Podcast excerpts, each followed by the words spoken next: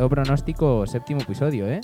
¿Qué tal, Sí. Lucía? Aquí estamos, aquí estamos, muy bien. Dos días seguidos de rodaje, estamos cogiendo ya carrerilla, ¿eh? Ya, ojalá, ojalá todos los días, si tuviésemos tiempo, porque Hoy, hoy eh, por petición popular ya, eh, hemos, hemos... Sí, ha sido por petición popular, no os riáis, hijas de puta. Eh, eh, tenemos solamente una invitada. sí, La- especial, muy especial. Sí, a- vamos a tener que preguntarle muchas cosas porque como no nos conocemos muy bien, eh, a lo mejor a lo mejor se nos queda algo en el tintero. ¿Qué tal, Sara? ¿Cómo estás? ¿Qué tal? Muy bien, ¿y vosotros? Muy bien. Eh, le estamos diciendo que se pegue más el micro, que tiene que escucharse ahí, Es alto que y no claro. estoy muy experimentada en esto. Normal. Bueno, tam- nosotros tampoco. Nosotros tampoco. Nosotros vamos a modo improvisación.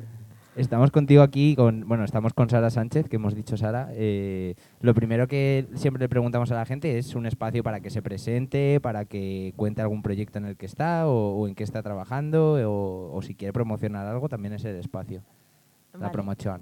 Bueno, pues yo soy Sara Sánchez, la directora de WeTeam, una escuela que, que está aquí en Madrid, y también tengo mi propia compañía. Y poco más, eso es en lo que estamos ahora. Me encanta. Sí, es, es cueta. ¿Dónde está la escuela? ¿En qué calle? En la calle Francisco Ricci, número 7, al lado del Metro Argüelles. Y hay clases todos los días, ¿no? ¿Y, y dónde, Sí, dónde puede saber la gente si quiere informarse? En Instagram, arroba WeTeam, Vale. A tope. a tope. Tenemos eh, Argüelles, que es línea 4, línea 3 y, Y línea, línea 6. 6. Sí, conexión con Moncloa, sí, podemos dar todos los detalles técnicos de la, la Los autobuses no, no me los sé, pero con líneas de metro mal. ya. Eh, el tema que teníamos pensado tratar contigo es uno, de hecho era eh, como el primer podcast que queríamos grabar, pero al final ha sido el, el séptimo. Es el eh, va, va muy relacionado con uno de tus trabajos que hiciste hace dos años ya, casi dos años y pico, eh, que es un poco el luto, ¿no? Cuando, cuando terminas una pieza o, o tú lo llamaste el vacío, nosotros lo, hemos llamado el luto. Eh, ¿Qué sensación, qué sensación tienes cuando, cuando terminas un proceso creativo súper largo eh, y sabes que a lo mejor es de las últimas veces que, que- que se va a representar o que se va, o que se va a hacer? Pues para mí, o sea, la, la primera sensación que tienes es una sensación de vacío completa. De ¿y ahora qué? ¿Qué va a pasar con esto? O sea, es como más. Es una sensación más emocional que, que incertidumbre profesional. Es como muy, muy personal. De, de repente he trabajado mucho en algo, ya ha sucedido y ahora qué hago. Eh, independientemente de si el proyecto va a funcionar o, o se va a volver a repetir o algo así, es más como algo personal. De se acaba una cosa y ya sientes que se acaba como para siempre, que nunca se sabe, pero sí sientes como un vacío enorme.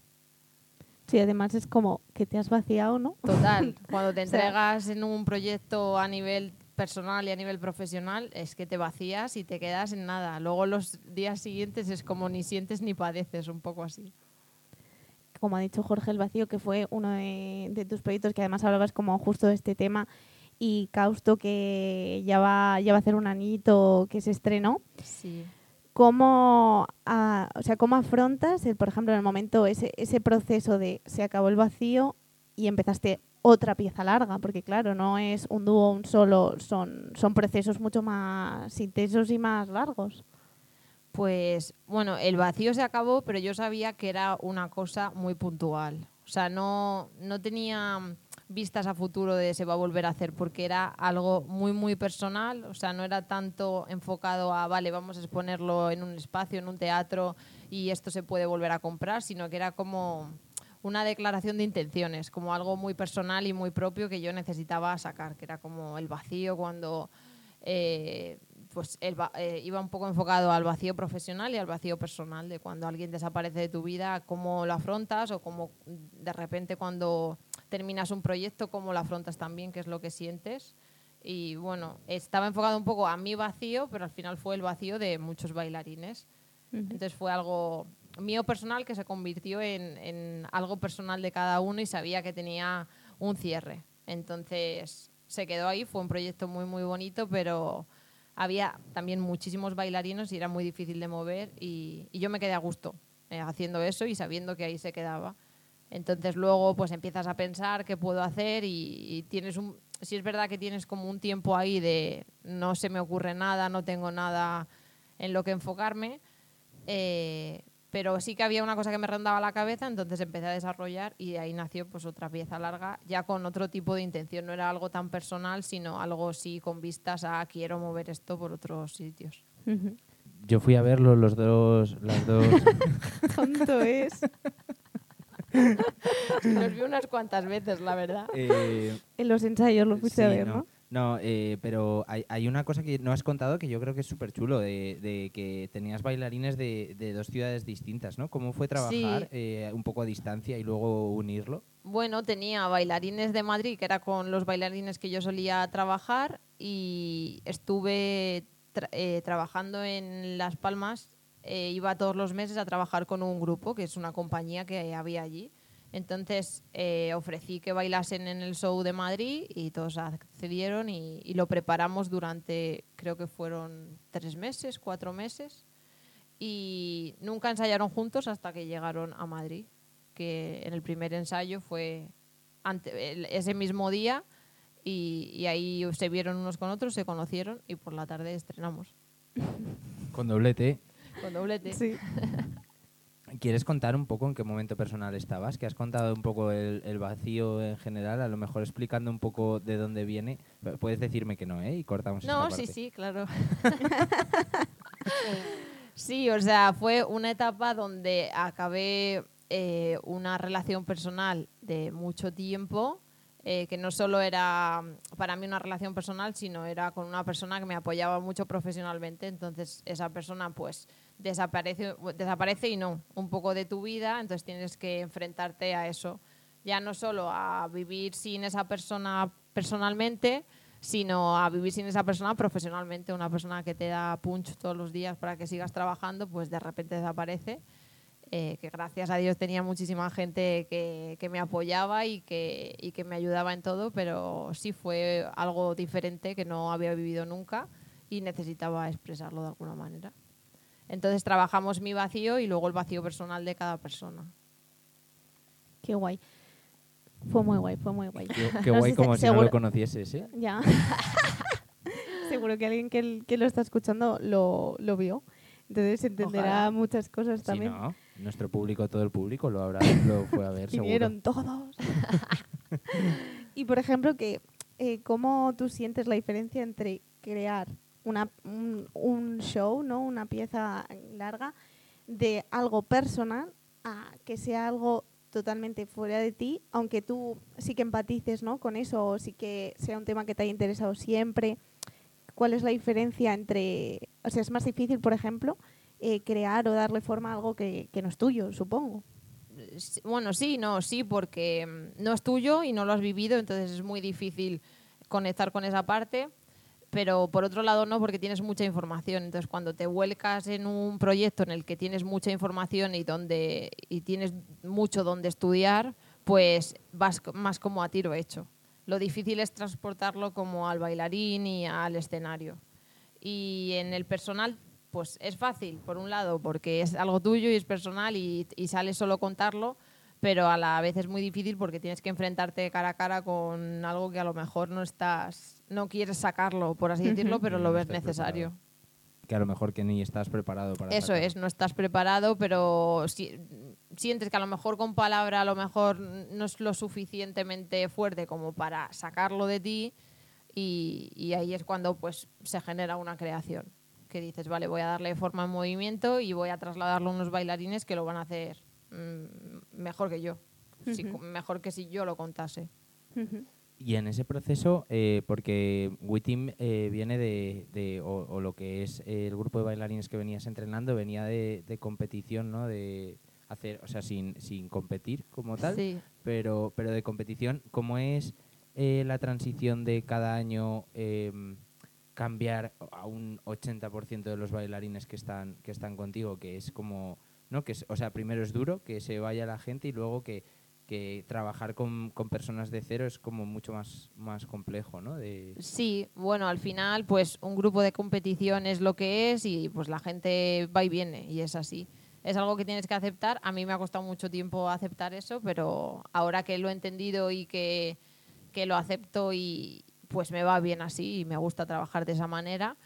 Eh, y también para mí es un reto trabajar con gente diferente cada año. O sea, es complicado eh, eh, hacer una conexión entre bailarines, porque a lo mejor entran bailarines que no han bailado tanto en su vida, pero a la vez es muy gratificante sentir cómo eh, unificas esas energías y esos conocimientos en ellos y que luego no parezca que no han bailado juntos nunca, sino que parece que llevan bailando toda la vida.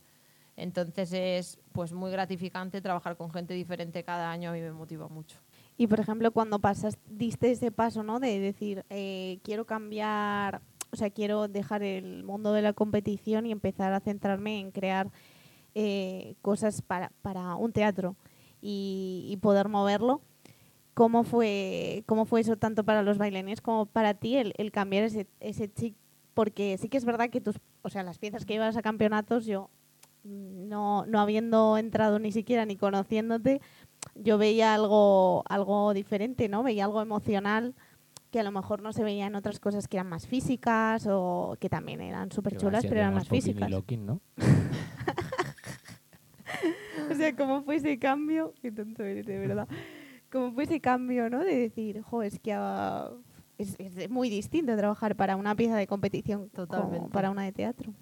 Bueno, realmente eh, cuando empezamos a competir sí que íbamos como más enfocados al campeonato y como a esa estructura de pieza que te exigían en los campeonatos con unas bases determinadas, pero luego yo no me sentía muy a gusto en, en- como en esa estructura, entonces decidí ir un poco más por libre. Entonces no me Saltarte las reglas. sí, o sea, básicamente no me miraba las bases, Tres minutos de, máximo. ¿Quién, quién ha dicho Solo- tres minutos de máximo? solo me miraba la duración de la pieza para que no nos descalificaran, pero lo demás Y pues había años que ni eso. Sí, había años que ni eso. Pero lo demás, pues me daba un poco igual, porque yo en realidad lo que quería era exponer un trabajo al público. Entonces, eh, en mi desconocimiento absoluto pensaba que la única oportunidad que había era el campeonato, ¿no? En ese momento. Entonces yo decía, bueno, prefiero ser la rara y exponer a no exponer nunca mi trabajo.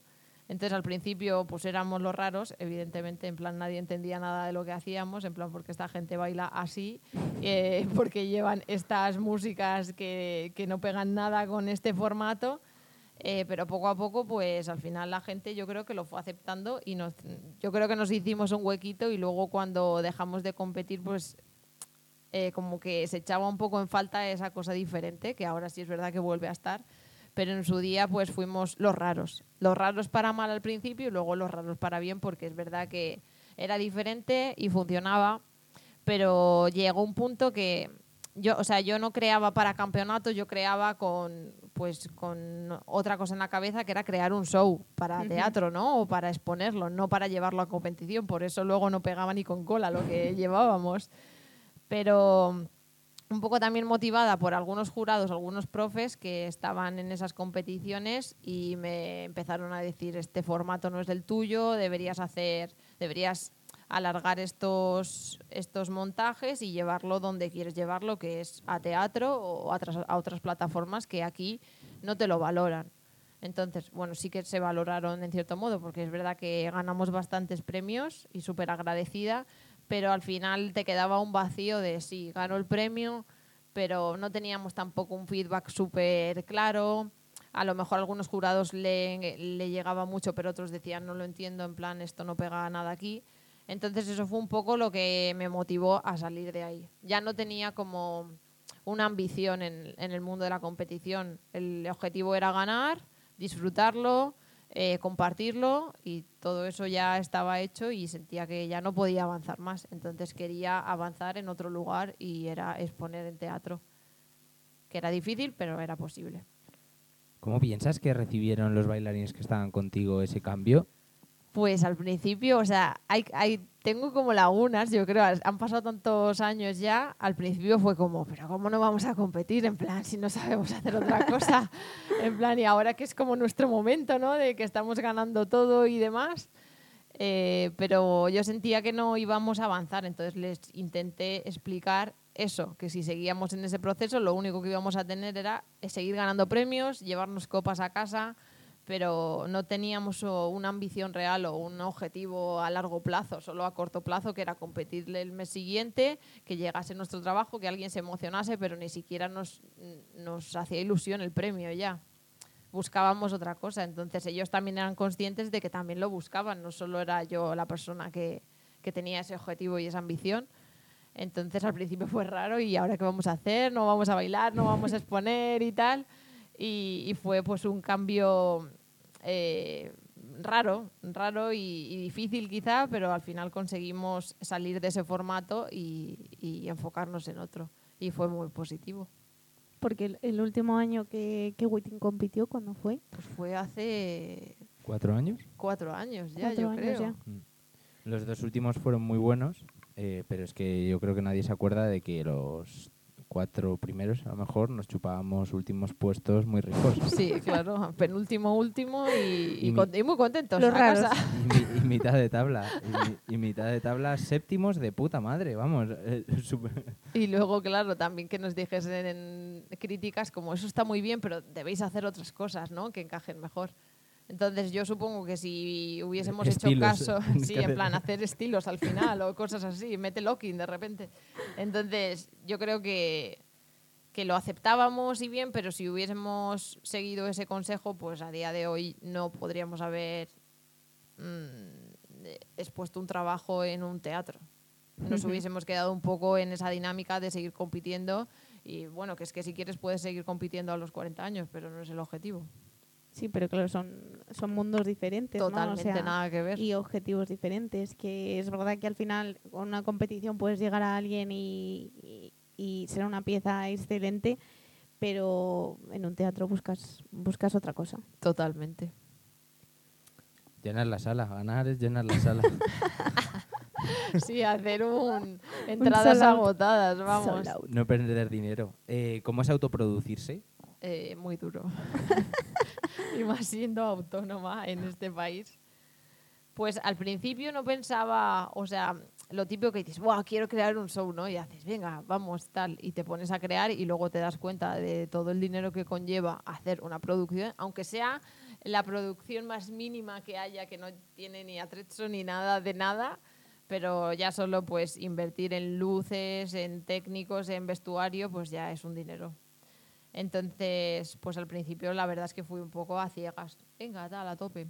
Y al final también, porque en Causto pasó un poco lo mismo. O sea, producirse es... Pues yo creo que es una inversión. Eh, con el vacío, obviamente, era una inversión personal que quería hacer y la hice. Y con Causto, pues eh, nosotros fuimos, eh, nos dieron programación en la Sala Mirador en Madrid, que estoy súper agradecida. Pero es verdad que que te den programación significa ir a taquilla. Ir a taquilla en Madrid, en una sala que tampoco es muy grande, eh, conlleva pues que como mucho, eh, si llenas la sala y tienes suerte, eh, que te cubres los gastos. Pero la verdad es que nosotros agotamos entradas los cuatro días y, y, no llegó ni a eso. Pero porque la ambición era diferente. O sea, el dinero que se empleó en el vacío era X y en Causto no tenía que ver fue bastante más y claro, pues se te va un poco de las manos. Pero siempre piensas que es una inversión, que hay que invertir en, en sonido, hay que invertir en fotografía, en vestuario, en técnicos buenos que te saquen el show adelante, que se aprendan el show por si hay un futuro bolo. Entonces, eh, todo es una inversión y merece la pena Luego que la recuperes, pues eh, con suerte la recuperas. Y si no, pues aún así está bien invertido porque esos cuatro días merecieron mucho la pena. Total, y justo veníamos hablando ahora andando para aquí, que al final el proceso es tan importante, ¿no? Y que, Totalmente. que eso es parte del proceso, igual que es tu idea, tu desarrollo de esa idea, que los bailarines eh, la integren eh, es parte del proceso porque evidentemente pues no te va a llover las oportunidades el primer día ni te van a regalar el dinero y sí, este mundo es complicado pero mm, tampoco hay otra manera. Caso de que papá y mamá digan tócate japati totalmente. A mi papá y mamá no me dijeron eso nunca, ¿vosotros? a, mí, tampoco, me apoyaron mucho y para mí eso fue ya... de poco, cabrón. ya que te apoyen es un regalo, la verdad. Pero a ver, autoproducirse al final es un poco... No lo piensas mucho, yo creo. En el primer momento haces, venga, para adelante. me dan Sí. una en plan me dan una programación en una sala de Madrid que eso fue ya como un regalo y dije no, o sea esto tiene que ir para adelante no puedo desaprovechar la oportunidad Lo- luego que te vienes arriba porque claro que sí el teaser que sí las fotos que sí la música pero todo merece la pena pero sí es un poco una acción de, de valientes luego con el tiempo te das cuenta pero es que el trabajo es, no va a venir a ti entonces o sigues produciendo es verdad que a día de hoy te digo, prefiero enfocarme en mover causto y que salga algún bolo más antes que hacer una producción larga. O desglosar causto y, intentar mover esos solos o esos dúos. eh, pero creo que si dejas de producir trabajo, eh, Hmm. pues el trabajo no, no va a venir a ti, no vas a tener nuevas oportunidades. Entonces, autoproducirse es de valientes, pero con vistas a que tienes un objetivo que es conseguir trabajo.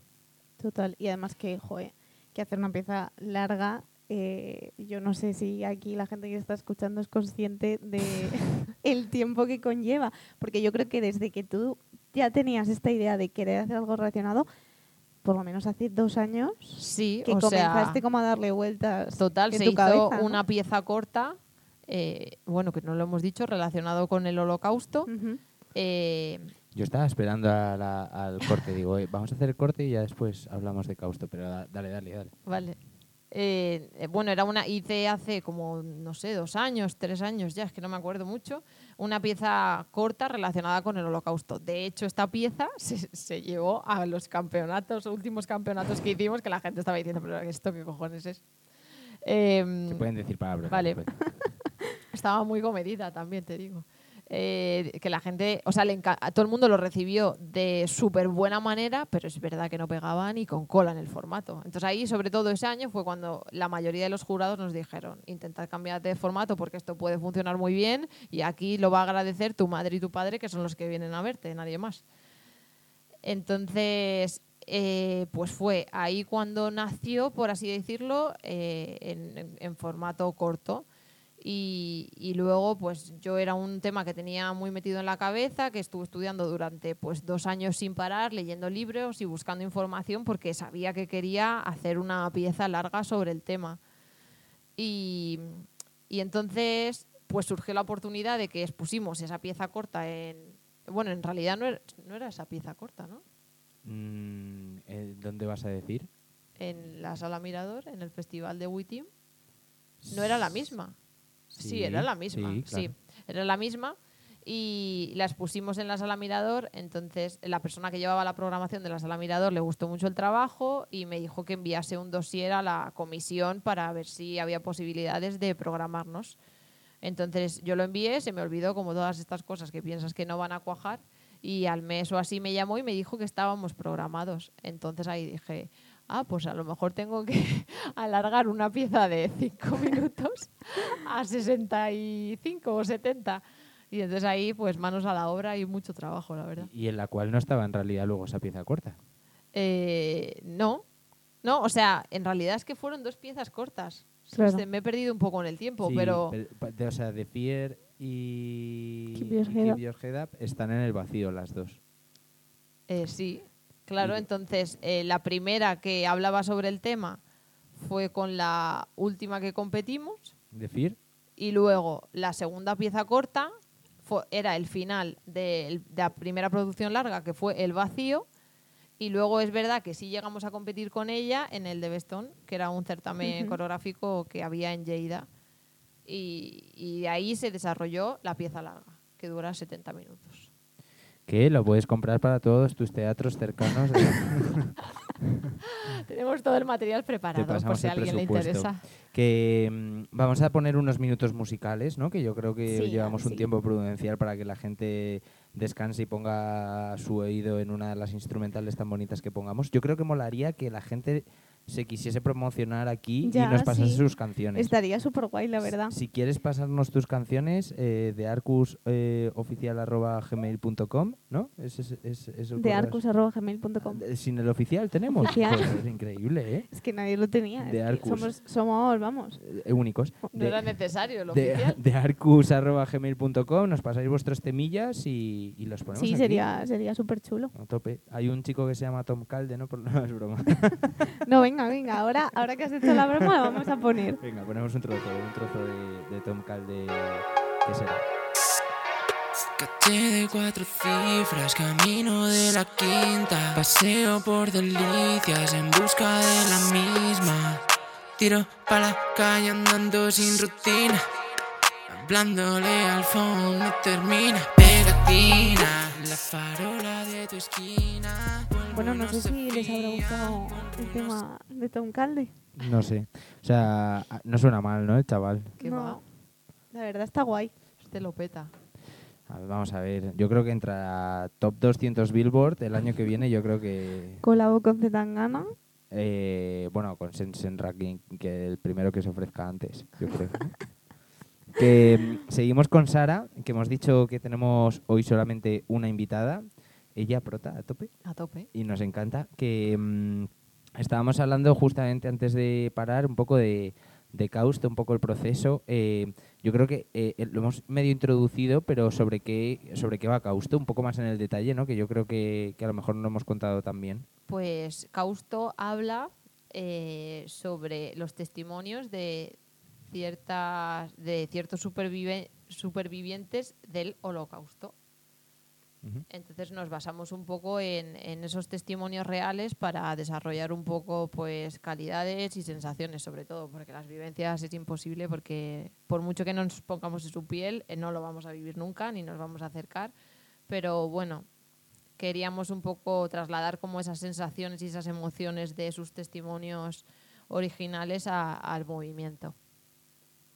¿Cuál es la preparación de Causto, no? Porque, o sea, en- entiendo que psicológicamente es, es, es jodido, ¿no? O sea, Pues eh, fue muy difícil, o sea, fue terrible porque teníamos pesadillas ya con toda la información que teníamos, pero es que era necesario. Al final, cuando vas a hablar de algo que tiene tanto peso y que es tan importante, a día de hoy también nuestra intención era que, que lo recordásemos un poco porque era como que Europa se teñía de odio y, no de esta manera, pero bueno, de otras maneras podía reproducirse algo parecido y, la intención es seguir recordándolo para que estos testimonios no desaparezcan porque al final estos supervivientes cada vez quedan menos y su mayor miedo es que nos olvidemos de esta parte de la historia. Entonces es algo muy duro porque tienes que estudiar muchísimo sobre el tema, leer muchísimo sobre testimonios reales, eh, ver imágenes, vídeos y la verdad que fue una tortura. Si fue una tortura verlo, imagínate vivirlo, vamos. mm. yo, yo fui también los cuatro días esta vez. Eh, no, Lo vi tanto que me lo sabía de memoria, ¿no? El, no, el, o sea, yo no sé si la gente se da- se- es consciente de, de lo duro o no que es. Yo, yo creo que lo materialicé la primera vez que pasé por Auschwitz. O sea, eh, creo que no, creo que no eres consciente hasta que, a- a- o sea, si no vas, eh, en, en el caso de, de, de- de, por ejemplo, hubo gente que, que bailó y tal, que, que nunca había ido, pero, pero joder, la preparación es, es la hostia, ¿sabes? Y, y- y ciertos documentales que, que nos tocó ver, eh, o sea, se veían fosas comunes. O sea, eh, De y- y todo, se así, veía de veía- todo lo que, lo que menos Sí. te esperas, al final aparecía en documentales de manera muy, muy explícita y era terrorífico, o sea, de tener pesadillas. Pero yo, yo donde Yo- lo materialicé sí. de verdad eh, fue, fue estando allí de decir, hostias, es que esto, o sea, es- esto, es, esto fue real. Y te metes a los pabellones, te metes a las habitaciones, te metes a, a las duchas eh, y constantemente la sensación que tienes es no quiero estar aquí. No, o sea, no, no, hay algo que te dice, aquí no tienes que estar mucho tiempo. Sí, además de, de hecho yo, yo recuerdo que, vamos, siempre en mi vida yo me había prometido no ir porque para mí era como un shock muy grande vivirlo, pero evidentemente a raíz de esto sentí que lo tenía que hacer por, por respeto, por porque era una forma de, de, de eso, de a lo mejor materializarlo y acercarnos, sí, sí, acercarnos quizá lo más cerca, ¿no? A, a esa, a, a estar en ese sitio y sentir. Y de verdad fue, o sea, no me arrepiento de haberlo hecho porque me sirvió mucho para poder realmente empatizar y, y- y, pues eso. vivirlo de, de alguna forma. Sí, algo más trasladar como esas sensaciones que tuviste físicamente allí luego a- al movimiento y al show. Total. Pero vamos, fue, fue bastante duro. Sí, yo, yo recuerdo que, que una vez terminabas, era como. O sea, primero necesitábamos, de hecho, el, el otro yo creo que lo comentamos en el Sí. episodio anterior, ¿no? Que, que necesitábamos como una preparación que surgió natural, que no nos dijiste nada de, oye, tenéis que estar súper concentrados la primera media hora antes No, de no, nada. Se, no. fue, se fue como naturalmente, nos, nos salía ya estar preparándonos y cada uno un poco en, en nuestro rollo preparando eh, lo que íbamos a hacer. Y luego al, al final, al terminar, que yo, o sea, excepto a lo mejor el último día, que ya era el hype de hemos terminado, qué guay y tal, no sé qué, eh, el resto de días era como lo Sí. habitual, era 15 minutos de silencio antes de, sí, antes de hablar nada, ni, ni comentar, ni, ni, ni salir. Era como el, el silencio absoluto una vez que terminas de bailar. O sea, yo lo recuerdo como una experiencia muy bonita, eh, pero, Muy pero sí, psicológicamente jodida. Sí, psicológica. O sea, más allá de lo físico, que, que también lo era, al final una pieza larga de, de una hora, eh, tienes que estar preparado durante toda la hora aunque no bailes, pero, pero que psicológicamente era como, como fastidiado. Sí. ¿Cómo intentas eh, trasladar eso a las, las personas que, que bailábamos ahí? O sea, que, mm, que más allá de, de la documentación, que, que Lucía y yo podemos dar fe que la había... La vía, la vía. eh, Sí, que a lo mejor la gente se piensa, Sí. estos se han puesto una tardecita a decir que... No, no. No. Han visto el niño de pijama de rayas y han dicho para adelante. Eso era lo menos duro que podías ver. Eh, no, o sea, físicamente, o sea, que Lucía y yo a lo mejor nos conocemos un poco el proceso, pero ¿cómo, eh, sobre, qué, ¿sobre qué pilares trabajaste para intentar eh, desarrollar eso? Pues es que eh, son muchas cosas y que, bueno, parece que ha pasado poco tiempo, pero en realidad ha pasado un año ya. Entonces, me tengo como, no sé, como ciertos vacíos, creo, de lo mal que lo pasamos también preparando esto y, y de desarrollar el proceso. Pero trabajamos mucho sobre sensaciones eh, que habían tenido los, los supervivientes, que era, trabajamos muchísimo sobre el frío, que era el frío que pasaban, sobre el hambre que pasaban y la sensación de miedo de no sé cuántos minutos de vida me quedan, si es que me queda uno más. No sé, era como esa sensación de incertidumbre y sobre todo de vulnerabilidad, de que hacían con ellos lo, lo que querían, o sea, los destrozaban físicamente y emocionalmente. Entonces trabajamos un poco sobre, sobre todo sobre esa fisicalidad que podían tener ellos, sobre ese cansancio, esa tortura, ese hambre, ese miedo, ese frío.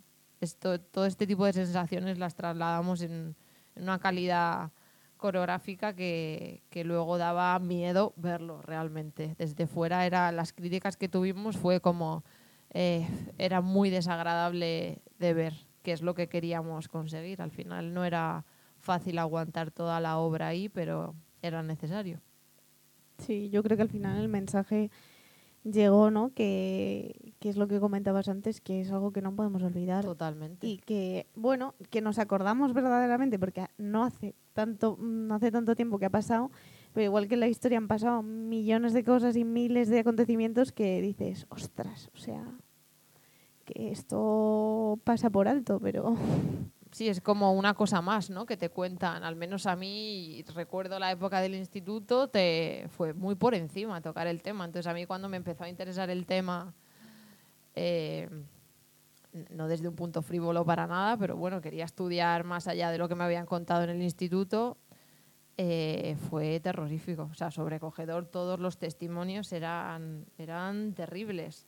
Entonces trabajar sobre eso físicamente, pues para mí fue terrible, pero para los bailarines más, porque al final yo no bailaba, lo veía desde fuera o lo coreografiaba. Pero para ellos sentirse en ese papel, pues también fue agotador mentalmente. Y, y termina esos cuatro días de programación. ¿Y, y qué ocurre con Causto? Pues bueno, o sea, la acogida que tuvo fue fantástica, fue increíble.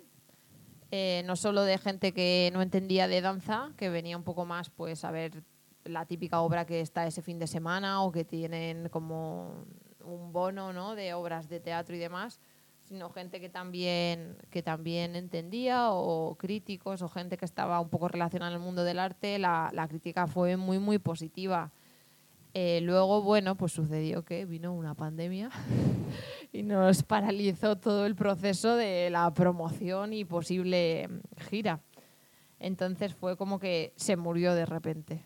O sea, ahí sí que sentimos la muerte, yo al menos sentí como la muerte de una obra, de un esfuerzo y un trabajo tremendo que se reducía a haberse quedado cuatro días en una sala, que fue maravilloso, que pasó muchísima gente que conocíamos y que no conocíamos, eh, pero sentí que, que se quedaba ahí. Y cuando el vacío se quedó ahí, fue incluso bonito porque yo necesitaba liberar esa, esa sensación de me deshago de, de esto, de este vacío y ahí se queda para que Y llegue que ya algo. tú tenías la idea de esto es Esto este es, momento claro. y este proceso, pero, pero con fin. Causto no, con Causto la crítica fue muy positiva, eh, nosotros terminamos muy contentos de sentir que, que esto al final tenía una función, que no solo era entretener al espectador, sino era generar eh, un pensamiento o, una vuelta a la cabeza de, de Jopés, que esto ha pasado de, de verdad y, cuánta gente ya no se acuerda, ¿no? Se ha olvidado y, que es muy, muy necesario recordarlo, y más en el día en el que vivimos. Sí, pero que había un razonamiento crítico también más allá y que to- todo el espectáculo desde el momento en el que entrabas a la, a la sala ya, ya, ya era parte de, de la performance que ibas a ver más Totalmente, sí. adelante. O sea que, que yo creo que por ahí... eh, o sea, me- lo preguntaba por porque eh, hay una pieza corta ¿no? de un dúo que tenéis eh, que se llama, eh, eh, si no me corregís, ¿eh? Didima. Didima, sí. que hace menos de un mes fueron ganadoras del certamen de Cáceres, ¿cómo se llama? de ZM. De ZM. De hecho, de ZM les hemos compartido mogollón. Claro. Hombre, Sí. ¿Qué tal eso? ¿Cómo, cómo fue? Pues bueno, a la parte positiva de esto es que pudimos extraer un dúo de la, de la pieza de larga duración, que era un, un dúo de 10 minutos, eh, que hablaba, bueno, eh, Didima significa gemelas, gemelos en, en griego, Gemeles. gemeles, en griego.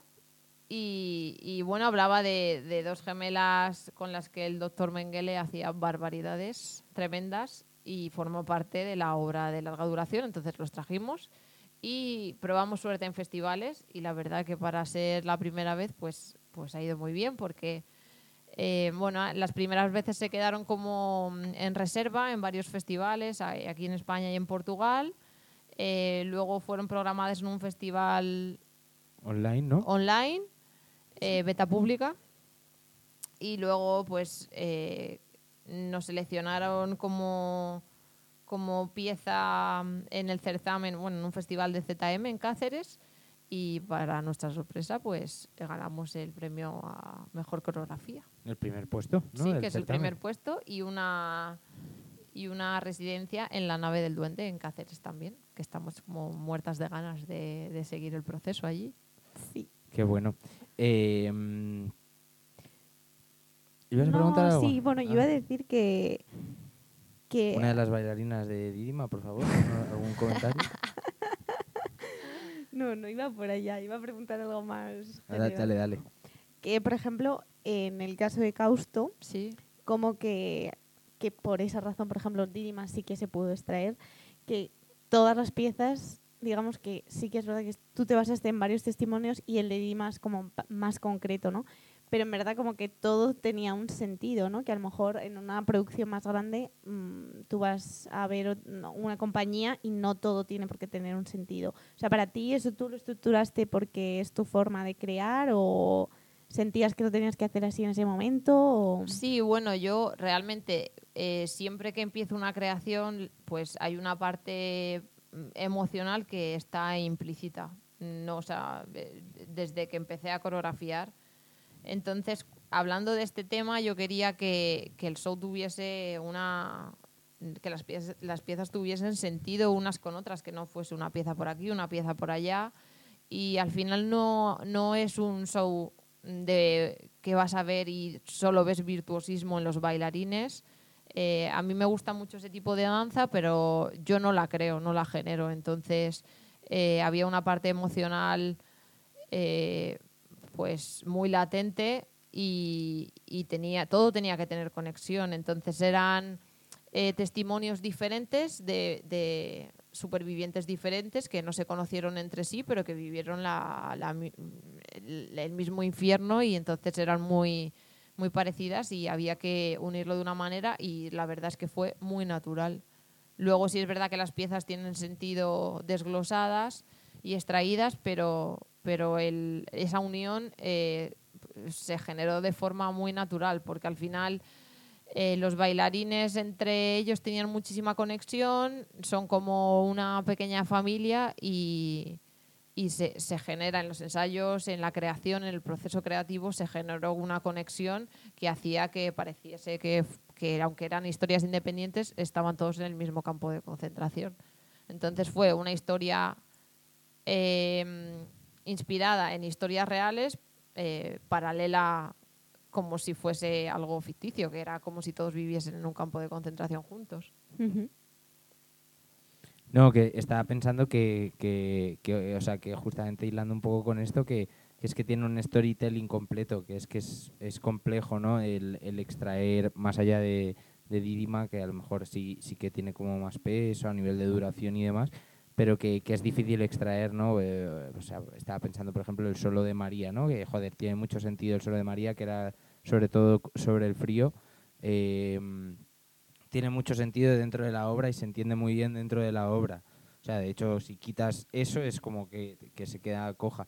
Pero que, que extraer eso solamente y hacer entender a, a una persona que a través de- del tiritar y del sentir frío que viene detrás todo el tema del holocausto y tal, que sí que la ambientación lo puede estar como que es un poco más complejo, ¿no? Sí, o sea, yo creo que al final todas las piezas tenían un peso muy importante y bueno, lo que hacía, para mí lo que hacía especial al show es que estaba muy hecho para los bailarines que lo bailaron. Eh, que si hubiese que cambiar algo se modificaría, pero en ese momento eh, eh, es un show muy, muy personal. Cada bailarín tenía un rol y tenía un personaje muy, muy específico y se creó también en base eh, a- al bailarín que bailaba eso. Entonces, al final, cada pieza era, era muy necesaria y si quitabas una cosa, cojeaba. ¿Cómo, cómo es dirigir una escuela, intentar dirigir una compañía, eh, eh, todo a la vez? Cara de angustia. Eh, sí, eh, sí. Bueno, eh, dirigir una escuela es complicado eh, porque es, bueno, son muchísimas cosas y más si te, te piensas que eres una superwoman y lo puedes hacer tú todo y lo quieres hacer tú todo sola y te cuesta la vida que te ayude la gente. O te cuesta la vida pedir ayuda, que es sobre todo eso.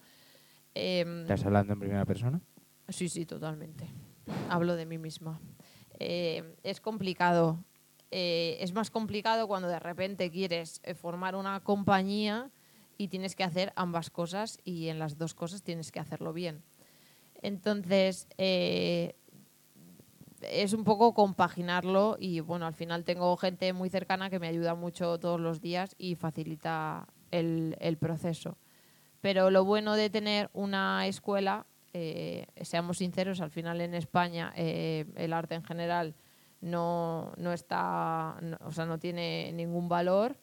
Entonces, tener una compañía de danza en España es muy difícil porque no hay tanta subvención como pensamos y más si eres una compañía joven y, y nueva. No eres una compañía que la conoce todo el mundo, pues al final puedes aplicar en convocatorias, en ayudas de la Comunidad de Madrid, pero bueno, eh, somos muchos y las ayudas no, no son tantas. Entonces, lo bueno de tener la escuela de baile es que puedo mantener la compañía en cierto modo y las producciones salen de la escuela. Al final, la escuela es lo que produce el vacío y es lo que produce Causto. Entonces, bueno, al final es algo que va de la mano. Yo en la escuela enseño igual que coreografío en la compañía y tengo los mismos valores y, y la formación un poco es, es la misma y por eso creo que, que los procesos creativos son, son fáciles. Sí, yo tengo que decir que ha sonado como, como si la o sea, suena un poco, no sé que a lo mejor aquí lo entiende, como que la escuela eh, pues sí, que al final es como un poco la, la productora de, tus espectáculos. Pero yo he de decir que hay un curro tremendo en programación, o sea, que, que hay profesorazos y que, que vamos, que es que, que para mí, yo ya lo digo para mí, ¿eh? aquí hay opiniones, pues es una de las mejores escuelas de Madrid. Hombre, sí, hay muy buenos profesores dando clase ahí. cosas como son. Trabajamos, a ver, trabajamos muy duro en ello. Entonces, bueno, gracias. O sea, si, si me dices, ¿puedes vivir de la compañía? Obviamente no. No, Eso es así y a mí no me importa decirlo y sen- ser sincera, pero No, es total. que es la verdad. O sea, ahora de momento Causto está parado. Es verdad que tenemos un representante en las islas por ahora, no en la península. eh, Que ni tan mal. que ni tan mal, que nos está moviendo la obra, porque hay mucha gente que es verdad que, que piensa que, que- que tiene que apostar en ello y yo súper agradecida. Entonces, hasta que eso genere movimiento, pues seguimos trabajando y en ambas cosas, en la compañía y, y en la escuela, pero con una energía enfocada de una manera muy diferente. Pero sí, gracias a tener una escuela y a tener alumnos y que WeTeam sea bastante más conocida que la compañía, pues hace que la compañía se pueda mantener en cierto modo y no desaparezca, que sería una pena. Y yo creo que casi casi estamos terminando, ¿no? sí. ¿Qué tal estás tú ya a nivel físico? Yo creo que hay mucha gente que tampoco sabe que, eh, cómo estás tú y tal. Si quieres, eh, cerramos con eso. O... No, digo de... de que- ¿Bailando te refieres? No, no, no. Ah, A nivel físico, a nivel, pues que tú estás malita, ¿no? También. Sí, bueno, yo tengo una enfermedad intestinal desde hace 10 años y eso dificulta mucho el proceso. De hecho, yo ahora no bailo, solo coreografío y imparto clase y feliz de la vida. La verdad es lo que más feliz me hace en el mundo. Ojalá me pueda morir haciendo esto. Eh, pero sí, bueno, es al final cuando tienes un obstáculo que no solo es conseguir dinero para la compañía o para producir y demás, pues tu energía mm, baja y es así. Pero bueno, me he hecho a la idea ya y, y voy a hacer un crowdfunding a ver si alguien me quiere hacer una broma. no, o sea, Para el trasplante de intestino. Totalmente, ojalá. Eh, no, asumo que, que de momento estoy enferma y que no sabemos muy bien qué es lo que sucede y con paciencia sobre todo y bueno, que tengo amigos y familia maravillosa que me ayudan en todos los procesos, con la escuela, con la compañía, con mi día a día y eso hace también que, que, pues que a día de hoy siga la compañía y siga la escuela y, y todo se pueda mantener porque si lo tuviese que hacer yo sola pues no, no lo podría hacer. pues, Pues nada. buen cierre, ¿no? Sí, total. Buen cierre. Oye, Genial. muchísimas gracias por dedicarnos esta horita que has estado con nosotros. Nada, a Sí. vosotros por invitarme, yo Ha sido, ha sido guay porque, has- o sea, creo que hemos hablado de muchas, o sea, hablamos todo el rato de muchas cosas, ¿no? Pero así como hablarlo, o sea, como recordar muchas cosas que yo creo que nunca habíamos hablado así. Sí, quizás sí, que el, el- el tiempo pasa muy rápido y el, el día a día es como que vamos siempre enfocados y, y pensando ya en el mañana y no nos paramos a pensar ni a hablar sobre lo que hemos sí, sí, hecho. Y para eso está de Arcus. Total. que... mm, He dicho total 300 veces. Ya. Bueno, las moletillas. Eh, Ay, lo que no hemos dicho es que el John Sistiaga colabo- colaboró en la obra. Ostras. Bueno, Dato- dato bastante me- importante. Menos mal sobre la bocina. Sí. Eh, Es que lo damos ya como por hecho porque al final tenemos tanta confianza con él, pero fue un regalo de la vida que quisiera colaborar en, en Causto, que pusiera el texto y la voz. Y a día de hoy lo seguimos utilizando porque en Didima el solo, o sea, el dúo de, de las gemelas también tiene su texto y su voz y estamos agradecidísimos porque fue, vamos, algo que rizó el rizo de la obra totalmente y confió a ciegas porque no había visto la obra y no la quería ver hasta el día del estreno y fue algo que nos creó muchísima presión, pero, pero luego nos, nos lo agradeció mucho y nosotros a él, la verdad. Grande John. Te queremos. No sé si escucha esto, pero si lo escuchas alguna vez, pues. a tope. Que, mm, pues nada, lo dicho, muchísimas gracias, ha sido súper agradable. Eh, hoy iba a decir lo de que se me ha hecho corto, es verdad que se me ha hecho corto, pero este formato no me ha disgustado. Ya, está, está, está guay hablar solo con una persona. Nos Creo damos, que da para... nos damos feedback en el momento. ¿eh? Antes Pues sí que somos muy reales. Oye, feliz año, ¿no? Y esas cosas. Feliz año, sí. fel- eh, ah, no. eh, eh, Feliz feliz, año. Sí, claro, ya estamos en 2021, claro. Uy, Claro. feliz año. A lo mejor este año va mejor, ¿no? Sí, ¿Qué no, no, este año va mejor seguro. Vamos, Seguro. ya hemos tocado, ya hemos tocado fondo ya de aquí para arriba, chicos, chicas, chiques. Así que nada, que tengáis una buena entrada de año. Eso es, eh.